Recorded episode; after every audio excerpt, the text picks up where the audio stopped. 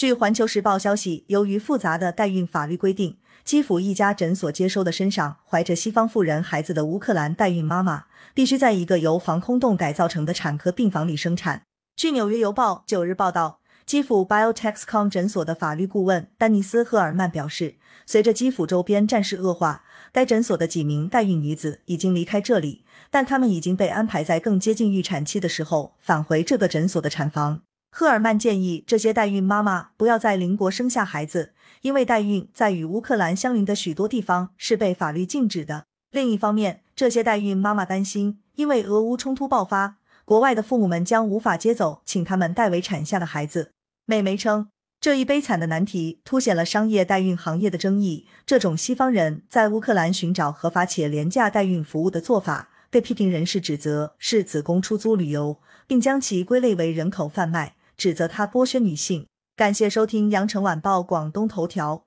更多新闻资讯，请关注羊城派。